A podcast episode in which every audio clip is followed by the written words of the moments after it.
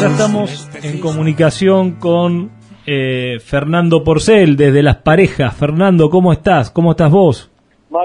Martín, buen día, ¿cómo andás? Gracias por recibirme en tu programa. ¿Nos, ¿Nos escuchas bien? Sí, perfecto. Bueno, buenísimo. Fernando, contanos, nosotros somos un programa radial, como bien vos lo sabés, porque tenemos trato semanalmente eh, en, lo personal y en lo profesional. Somos un programa radial que se centra en el ser, hacer y emprender y fundamentalmente en las personas. Así que antes de hablar del tema que, que, nos, que nos atañe, contanos un poquito brevemente quién sos. Bueno, eh, con Martina nos conocemos hace muchos años. Eh, yo soy gerente comercial de Hace 20 años que estoy trabajando en la empresa. Ajá y también estoy en el área de exportación de, Apache, bueno, como vos sabés, Martín, y bueno, y posiblemente la gente sepa, Apache es una empresa que hace 50 años que exporta maquinaria agrícola y bueno, y yo también estoy a cargo de la gestión de la, de la exportación de sembradoras de Apache. Tu formación es, es sos ingeniero agrónomo, ¿cierto? Correcto. Así que eh, Apache tenía una tradición exportadora, ¿no? O sea, antes de que vos le diste mucha, con tu, con tu incorporación en Apache hace 20 años, vos le diste mucha, mucha salida en tiempos incluso difíciles, donde había que ir a buscar, como bien comentábamos hace un rato con Mariano, ¿no? Donde había que ir a agregar valor en otros lados, como había que, que, que tratar de generar el dinero cuando en el mercado interno no estaba vos saliste a vender y, saliste a trabajar, a, puertear, digamos, montones de países, pero Apache, más allá de eso, en los 70 también tenía una tradición exportadora muy importante, ¿cierto? Cierto, sí, Apache inició las exportaciones en los años 70, Bolivia fue un mercado muy importante, que en ese momento, bueno, obviamente que la directa no existía en el mundo y menos en Argentina, y en ese momento Apache exportaba cultivadores para caña de azúcar, acoplados para caña de azúcar, donde Apache, digamos, logró tener una marca en Bolivia, por ejemplo, existen las chatas tipo Apache, que dicen bolivianos, un poco haciendo referencia al volumen que hacían en ese momento Apache de exportaciones a ese mercado. Después se iniciaron exportaciones, digamos, eh, República Centroafricana, Guinea Conakry, de implementos de labranza, donde tampoco la siembra directa existía. Y bueno, y cuando empezó la siembra directa en Argentina, ya por inicio de los 2000, ya empezamos a hacer exportaciones con, con más frecuencia de sembradoras. Y bueno, después se nos abrió un mercado ya prácticamente va a ser en 13, 14 años en África, en, siembra directa, donde bueno, obviamente que es una tecnología muy incipiente. Como yo digo siempre, el, el productor argentino realmente yo cuando viajo al exterior lo valoro mucho porque el conocimiento que tienen en materia de resolución de problemas relacionados a ambiente de siembra directa es, es algo que nosotros lo tenemos naturalizado, pero que en otros países es, un paradigma que tienen que romper y, bueno, y son viejas costumbres que muchas veces tampoco se hace fácil cuando un productor tiene que cambiar de un sistema al otro porque está el temor a que de alguna manera ese resultado no sea positivo. Claro, y el eh, y vos que viajás eh, o que viajabas en las épocas normales, no en este tiempo de excepcionalidad, que viajás a Estados Unidos todos los años, ¿notás realmente el avance del productor, digamos, del en lo que es el, la incorporación de tecnología, tanto sea tecnología en términos de maquinaria agrícola como en términos de electrónica aplicada, o sea, ves que hay una, digamos, el, nuestro requerimiento es un requerimiento muy exigente y que estamos a nivel, por así decirlo, de, de cualquier cualquier productor eh, en, en el resto del mundo, ¿no? Sí, nosotros creo que estamos a la vanguardia. Yo creo que Argentina, Estados Unidos y Brasil son los tres países que hoy lideran, eh, me parece, la tecnología en producción de maíz y soja en el mundo, me parece. Y bueno, Paraguay también viene atrás, y bueno, después Uruguay, pero Argentina, Brasil y Estados Unidos están muy avanzados. Yo creo que ahora Argentina está haciendo más masiva la incorporación de tecnología porque también nos damos cuenta que hay ciertos cultivos como, por ejemplo el maíz que ya eh, llegamos a un techo de rendimiento que para a mi criterio para romper eso necesitamos incorporar tecnología para de alguna manera dar otro pasito, ¿no? O sea, vos pensás que realmente desde la mecanización se le, se puede exigir más lo que aportan los híbridos en agregado valor por rendimiento? Sí, casualmente ayer hablaba con un ingeniero acá de las parejas, ya la incorporación de genética extendió muchísimo la, la frontera de producción de cultivos como la soja es un cultivo donde se adaptaba más, pero por ejemplo el maíz donde requería condiciones, digamos, nutricionales e hídricas por ahí más exigentes, ahora de alguna manera en zonas que antes eran marginales, hoy ya, por ejemplo, uno se va norte de Santa Fe, sur de Santiago del Estero, ya estamos hablando de maíces de 90 quintales, estamos hablando de trigo de, de 40 quintales, que antes, yo recuerdo cuando empecé a trabajar en Apache, el trigo se sembraba para cobertura, en Tucumán, en Santiago del Estero, y ya realmente, o sea, la genética de alguna manera y la adaptación de distintas distintos cultivos a zonas marginales ya cambió todo el mapa de producción en Argentina. Eh, correcto, correcto. Eh, contanos un poquito, ¿cómo están viviendo desde, la, desde una fábrica como Apache, eh, que tiene compromiso seguramente con el exterior y compromiso con el mercado interno, que está en un proceso de expansión muy importante en los últimos... Yo soy, digamos, para hacer un poco de autorre, digamos, para hacer autorreferencia solamente a, a, efecto de contextualizar, yo conocí Apache hace 22, 23 años y en los últimos 5 o 6 años, desde que estoy trabajando como concesionario aquí, me ha sorprendido fundamentalmente la capacidad de, tracción que va teniendo la fábrica en cuanto a la amplitud de su capacidad productiva, visión de procesos, eh, tecnificación, la incorporación de nuevas herramientas. Eso genera un flujo de, requerimientos y genera un requerimiento también de un flujo de ventas, eh, genera compromisos tanto con el mercado interno como el mercado externo, eh, y alianzas con proveedores. ¿Cómo están viviendo toda esa situación eh, hoy en este contexto de pandemia donde, como hablábamos hoy hace un rato, hasta el oxígeno parece ser un factor limitante? Sí, la verdad que Martín es todo un desafío, ¿no? Nosotros, bueno, yendo al tema de exportación, por, por ejemplo, nosotros, bueno, tuvimos que de alguna manera frenar algunos proyectos que teníamos de nuevos mercados, bueno, producto de la pandemia que, bueno, nosotros desde marzo del año pasado, que, bueno, estamos imposibilitados de viajar. Eh, con respecto a la pandemia, bueno, a partir del 7 de abril que volvimos a trabajar, después de la primera cuarentena, tuvimos que establecer un protocolo bastante estricto de trabajo, bueno, Incorporamos ahora un médico también eh, que está trabajando exclusivamente para pacientes que, que, den positivos de COVID en la fábrica para aplicar, digamos, distintos tratamientos de alguna manera para, para eso. Lamentablemente un vendedor que teníamos nosotros en febrero falleció, que vos Martín lo conocías, sí, la verdad que, que fue una fatalidad para nosotros también y la verdad que eh, bueno, eh, nos hizo obviamente todo esto pensar, digamos, desde otro ángulo la producción, desde otro lado la compra, nos tuvimos que anticipar mucho, mucho en las compras porque, bueno, a partir del año pasado las ventas se dieron con, con una inercia muy fuerte y obviamente uno tiene que prepararse de otra manera para, para de alguna manera mm, tener posiblemente, no sé, por ahí volvamos a fase 1, no lo sabemos también, y que, o como nos pasó el año pasado que cerró Marco Juárez y nosotros teníamos proveedores importantes y tuvimos dos semanas sin, sin atendernos por algunos proveedores y bueno, y, y eso obviamente nos hizo destoquearnos de una manera más importante y, y bueno, y los protocolos también que estamos llevando a cabo y, y sí, como decimos también, estamos en un proceso de crecimiento, la empresa está creciendo, este año vamos a producir un 30% más respecto al año pasado, que ya es un, es un, número bastante ambicioso en tiempos de pandemia y en tiempos de contagios. Eh, pero bueno, eh, yo creo que lo vamos a poder hacer. Eh, esperemos que obviamente también la salud de toda la gente nos acompañe y, bueno, y que podamos cumplir con el objetivo. Te quiero hacer una pregunta, Mariano, Fernando. ¿Cómo estás, Fernando? Mariano Molinari te saluda. Mariano, buen día, ¿cómo estás? Bien, bien, gracias.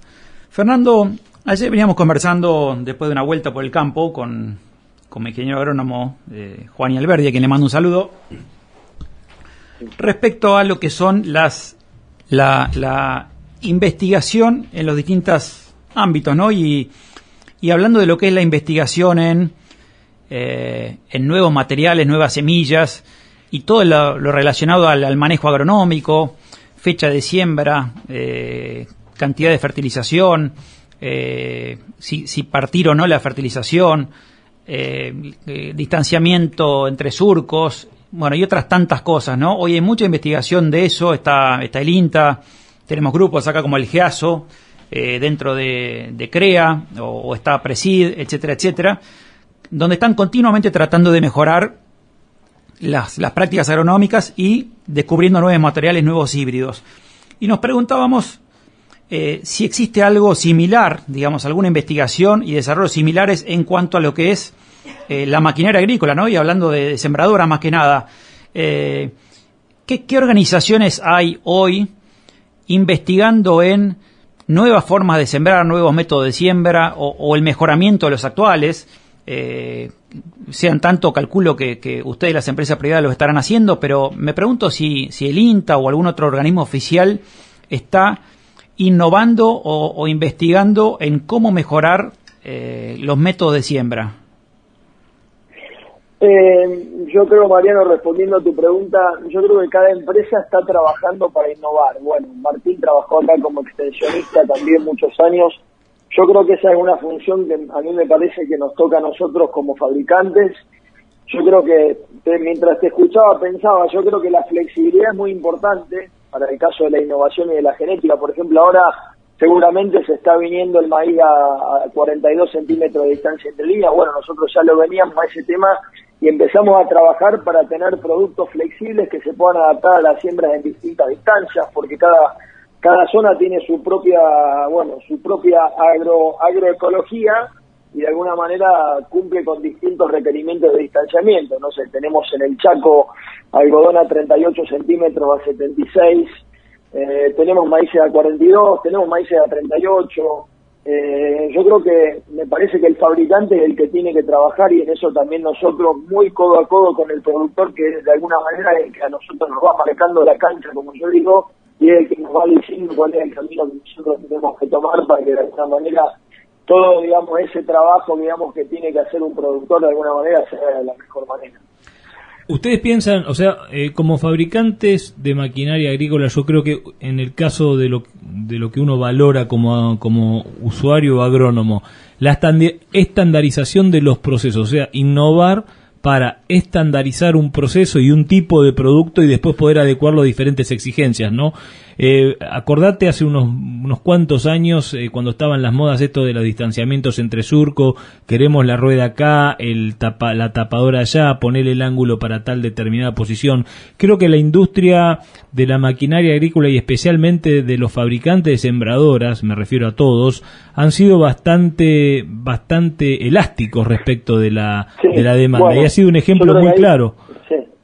sí, Martín, bueno eso yo también lo veo y vos también lo vivís conmigo cuando yo te cuento, la flexibilidad es una palabra muy importante que nosotros usamos en Argentina, ¿no? Nosotros, uno quiere comprar una sembradora plantadora Apache de grano grueso y tenemos más de 200 configuraciones, o sea, yo creo que tener una sembradora flexible, que, que como yo digo, la sembradora es como un traje a medida, que de alguna manera cada cliente la quiere de una forma determinada, con la ruedita, sin la ruedita, con la lingüeta, y a nosotros también nos permitió eso exportar, porque nosotros en el mundo, a nosotros acá en Apache la conocen en Argentina, en el mundo hay otros países que no conocen quién es Apache, entonces tener productos flexibles y adaptados a nosotros nos permitió trascender en muchos países donde, por ejemplo, hay competidores fuertes como tenemos en el mundo, que puede ser John Deere, o marcas europeas, donde de alguna manera con la flexibilidad uno va ganando terreno y ganando mercado. Eso yo creo que es un valor importante que nosotros tenemos hoy. Y fíjate que ustedes hoy están equipando en sus máquinas de línea, o sea, de línea me refiero de producción, están, están trabajando con equipamiento de Precision Planting. Y Precision Planting, si vos analizás el proceso histórico, que acá tuvimos hace un tiempo una nota eh, con uno de sus funcionarios, Precision Planting es una empresa que se originó específicamente para flexibilizar una, una herramienta de diseño rígida que era la sembradora John Deere. Eh, eh, así es su historia. Sí, sí. ¿Eh? Correcto, sí, bueno, nosotros a Precision Planting, vos sabés también, Martín, la visitamos hace casi 15 años, donde era una fábrica más chiquita de lo que es ahora, ahora es una empresa muy grande. Y, bueno, y también sí, se originó tratando de resolver problemas que tenían de los fabricantes de siembra para mejorar la calidad de implantación del maíz, que bueno, es un poco informe. Y, sí, la verdad que bueno, fue muy exitoso. Sí, sí, bueno, es, es realmente muy bueno eso. ¿Cuáles son hoy las zonas de mayor tracción o de mayor demanda de sembradoras en el país, eh, Fernando? ¿Cuál es la zona que empuja el, la tecnología? O sea, en, Argentina eh, es una zona, es un país muy muy vasto. Me refiero a lo que es la, Argentina agrícola, ¿no? La agricultura es la que motoriza el tema de sembradoras. Eh, por, para lo que es ganadería son solamente adaptaciones eh, te haría dos preguntas. O sea, ¿cuál es la zona que empuja la demanda eh, dentro de nuestro país? Eh, y cuál es el producto, el tipo de producto o el tipo de cultivo que empuja esa demanda en cuanto a innovación? Yo creo que, bueno, como cultivo es el maíz el que tracciona más la, incorporación de tecnología en la siembra. Y si nos vamos al maíz, hablamos de sur de Santa Fe, este de Córdoba, norte de Buenos Aires, digamos. Son las zonas que más traccionan y ahora, bueno, Tucumán y Salta llamativamente también se están incorporando como zonas donde el requerimiento de la tecnología es muy, fuerte, al igual que el Chaco, porque ya estamos hablando de superficies de siembras mayores, donde la movilización de estos equipos tecnológicos que son muy muy costosos de alguna manera se llevan a cabo más fácilmente en, ese tipo de zonas por las extensiones de las que hablamos. ¿Y qué pasa eh, con respecto a los usuarios, respecto al nivel de operarios? Eh, ¿Cómo estás viendo hoy a, digamos, a un contratista o a un empresario que toma la decisión de eh, equipar eh, en una sembradora que vale ponerle 150 mil dólares, ponerle otros 100, 150 mil dólares en tecnología arriba para manejar un tractor que es, digamos, donde tiene que tiene toda una plataforma tecnológica arriba del tractor eh, y un ancho de trabajo y una capacidad de trabajo que realmente eh, implican que cometer un error es, es, escalable, ¿no? O sea, la producción es escalable, pero los errores también. ¿Cómo estás viendo? Ustedes están trabajando seguramente o han trabajado seguramente en cursos de, de, eh, para capacitar a gente. ¿Cómo estás viendo eh, a los operadores de este tipo de tecnologías? Bueno, yo creo que las generaciones nuevas son las que más fácilmente se están adaptando a este tipo de tecnologías yo creo que son tecnologías donde cuando uno los pone a trabajar en este tema, yo creo que no, no son complejas, pero hay que de alguna manera acompañar el primer año al contratista o al productor, digamos, en este camino, que es un camino totalmente distinto al que venían trabajando, digamos, antes había un problema, uno iba al campo, como decíamos antes, con una llave y resolvíamos un problema. Hoy la tecnología te lleva a otro tipo de nivel de conocimiento y de capacitación nosotros, de hecho, bueno, eh, este año yo calculo que vamos también a empezar a trabajar con un call center, porque ya tenemos una cantidad de máquinas con tecnología muy importantes en el mercado trabajando y necesitamos resolver los problemas y de hecho, bueno, si ustedes hablaron con Precision Planting, cuando yo también tuve la oportunidad de visitarlos, ellos dicen que el 90% de los problemas se resuelven por teléfono. Eh, a eso me refiero, digamos, ¿no? O sea, yo creo que el conocimiento, digamos, desde, la empresa, puertas para adentro, hacia los concesionarios, yo creo que es vital para que un productor esté de alguna manera bien atendido y uno pueda resolver eficazmente los problemas en el momento, ¿no? Bueno, buenísimo, la verdad que clarísimo, Fernando. Bueno, algo que te haya quedado en el tintero, algún mensaje que quieras que quieras dejar desde tu posición. No, yo creo que Argentina, siempre digo, no valoro muchísimo el nivel de conocimiento que tiene el productor argentino. Eh, hay otros, hay muchos países que no existe la figura del ingeniero agrónomo y yo creo que Argentina lo tiene que valorar porque realmente eh, hay mucha capacidad, hay mucha resiliencia, hay mucha flexibilidad que otros países trabajan con recetas y nosotros no trabajamos con recetas, siempre trabajamos con prueba y error que eso también es muy valorable y bueno, y eso nos permite también a nosotros como fábrica en otros países seguir eh, pensando en crecer y bueno, y obviamente el objetivo de Apache es seguir creciendo en Argentina y en el mundo también. Es increíble, ¿no? Eh, yo me recibí en el año 99 por ahí eh, y mi primer visita a una zona industrial, a la zona de las parejas, a, esa, a esa localidad fue por ahí por ese tiempo, cuando recién em, empecé a trabajar como ingeniero agrónomo junior, ahí que Apache me dio un voto de confianza tan grande. Eh, y recuerdo lo que eran las parejas en esos años, ¿no? Estamos hablando hace 22 años, 20 años, eh, y lo que es ahora, ¿no? No solamente por Apache en sí mismo, sino por tantas fábricas eh, de maquinaria agrícola que hay en el pueblo industrial de las parejas o Armstrong en sí mismo realmente cuando el valor del trabajo es el que lidera cómo se pueden hacer cosas y cómo los cambios se visualizan, ¿no? Sí, y también Martín te agregaría la responsabilidad social empresaria donde siempre las parejas con buenas y malas, digamos, en, épocas, digamos, de distintos gobiernos, de alguna manera fue, digamos, se puso los pantalones, como decimos nosotros, y, y siguió para adelante y pensó en el futuro, y pensó en la gente, y pensó en el trabajo, y pensó en la innovación también, ¿no? Seguro. Bueno, Fer, no te queremos sacar más tiempo, sabíamos que dejaste una reunión por poder conversar con nosotros. Eh, acá Lola te va a hacer una propuesta y yo voy a ser el encargado de cumplirla en mi próximo viaje a Apache. A ver. ¿Cómo no? ¿Qué tal, Fernando? ¿Cómo estás? Bueno. ¿Cómo estás, Lola? Muy bien. Queremos agradecerte esta presencia tuya en este espacio, así que te vamos a, enviar un presente de la Vinoteca Joaquín Alberdi. Es una vinoteca que tenemos aquí en, nuestra ciudad y que también está en, en Cava, en Buenos Aires. Eh, y te cuento también que quizás también a distancia podés eh, asociarte al Club del Vino eh, llamando al 2926 49 70 74. Así que luego de que lo recibas, Fernando, contanos qué te pareció. Perfecto, bueno, ¿Eh? muchísimas gracias por el presente y gracias por la nota. bueno, Fernando, mandale un fuerte saludo a todos por allá, eh, a toda la gente que uno conoce y quiere también. Un saludo especial a Carlos Castellani, al indio, eh, al dueño de, la empresa. Y por otra parte, eh, bueno, muchas gracias por, por, este, por este contacto y te esperamos aquí también en Coronel Suárez para hablar de todos estos temas cuando, cuando otros tiempos sean posibles, ¿cierto? Bueno, muchas gracias a todos y gracias por la nota.